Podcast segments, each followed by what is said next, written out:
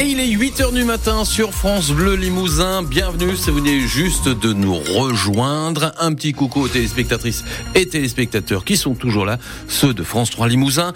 Euh, en ce mardi 13 février, on dit bonne fête à Béatrice. Ce matin, quelques brumes, quelques brouillards euh, au réveil. Ça va se dégager ensuite, ça va rester gris. On te vienne un petit peu moins en Corrèze. 8 à 13 pour les températures maximales du jour. Fabienne Joignot, la justice enquête à son tour sur les comptes du Limoges CSP. Information révélée hier par nos confrères du Populaire du Centre et que le parquet nous a confirmé. Après les investigations et les sanctions engagées par la Ligue de basket, c'est donc une nouvelle étape dans la saison tourmentée du CSP. Et celle-ci est nettement plus inquiétante que les précédentes, Jérôme Médan. Plus inquiétante car cette fois c'est bel et bien la justice qui se penche sur les comptes du club pour vérifier s'il n'y a pas de malversation ou de manœuvre comptable et non pas de simple maladresse. Il faut rappeler que le CSP a fini avec 750 000 euros de déficit l'année dernière et avec un retrait de deux victoires comme sanction, non pas pour ce déficit, d'autres clubs sont dans cette situation, mais pour manque de sincérité dans les comptes, la Ligue de basket a jugé que le club avait volontairement surestimé ses rentrées financières lors de la projection comptable. Or, pour la saison en cours, de nouvelles inquiétudes apparaissent, à tel point qu'il y a dix jours, le conseil départemental, qui verse plus de 300 000 euros de subventions annuelles, a demandé au club de lui fournir les pièces pour lui aussi vérifier les comptes. Alors aujourd'hui, cette étape judiciaire, évidemment, si les circonstances sont bien différentes, rappelle tout de même les très mauvais souvenirs du début des années 2000. Avec une débâcle financière qui s'était soldée par la descente du club en National 1, avant une remontée progressive sous l'égide d'un certain Frédéric Forté. La justice saisit également pour une affaire concernant un autre club sportif, Limoujo, Lussal. Son vice-président, Romain Détré, a porté plainte hier pour des violences en marge du match contre Cognac dimanche en National 2.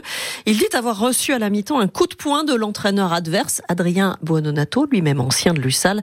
Romain Détré reconnaît de son côté avoir tenu des propos obscènes et insultants. Les détails sont à retrouver sur francebleu.fr Limousin. L'affaire du mystérieux groupe AZF arrive ce mardi devant le tribunal judiciaire de Paris. Affaire qui remonte à une vingtaine d'années. À l'époque, un groupe menace l'État via des annonces, des petites annonces dans l'IB. Il réclame de l'argent sous peine de faire sauter des trains. Deux bombes avaient été retrouvées, dont une sur la ligne Polt, près du viaduc de Rocheroll, à Folle, dans le nord de Vienne. Au final, AZF, c'était seulement un chef d'entreprise et son assistante qui voulaient financer des projets d'invention. Ils assurent que jamais ils n'auraient mis leurs menaces à exécution. Leur procès prévu en juin dernier avait été reporté. Il doit durer jusqu'à vendredi. Une vingtaine de pompiers mobilisés cette nuit par un feu de grange à Verneuil-sur-Vienne, au lieu dit Lebreuil. Le bâtiment qui servait d'entrepôt de bricolage a été totalement détruit.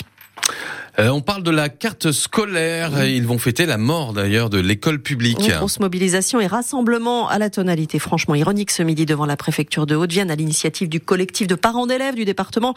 Très remonté donc contre les 30 fermetures de classes prévues à la rentrée prochaine. Ils proposent un pique-nique suivi d'une fête en mode kermesse et ils seront rejoints par les élus et les représentants des syndicats enseignants qui préfèrent boycotter la réunion devant valider cette carte.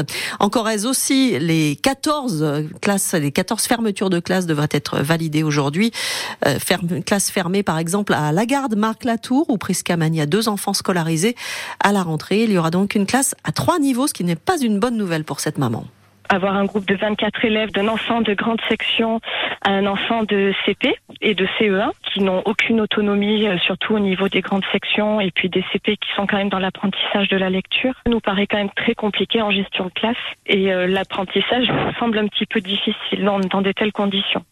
La rentrée 2026 annonce euh, plus de 24 élèves, le seuil dépassé probablement, étant donné euh, la démographie euh, croissante de notre commune, euh, étant donné aussi que le maire est en train de réaliser un lotissement de 11 lots. Bon, on, on, a un petit peu la sensation que ça risque de faire fuir des potentielles familles qui viendraient, étant donné les conditions d'accueil dans notre école. À noter qu'en Corrèze, hier, le directeur d'académie est quand même revenu sur une fermeture de classe à Jujal-Nazareth, sauf que maintenant c'est une ouverture qui se retrouve menacée à l'école Lucie Aubrac de Brive, sous réserve du comptage des élèves à la rentrée. Cette carte scolaire, nous allons l'évoquer également avec l'invité du 6-9 d'ici une dizaine de minutes. Vivien Giraud, membre du collectif des parents d'élèves de Haute-Vienne, répondra aux questions d'Alain Ginesté à 7h45. Tout à l'heure, c'est le député NUPES de la première circonscription de Haute-Vienne, Damien Baudet, qui était avec nous.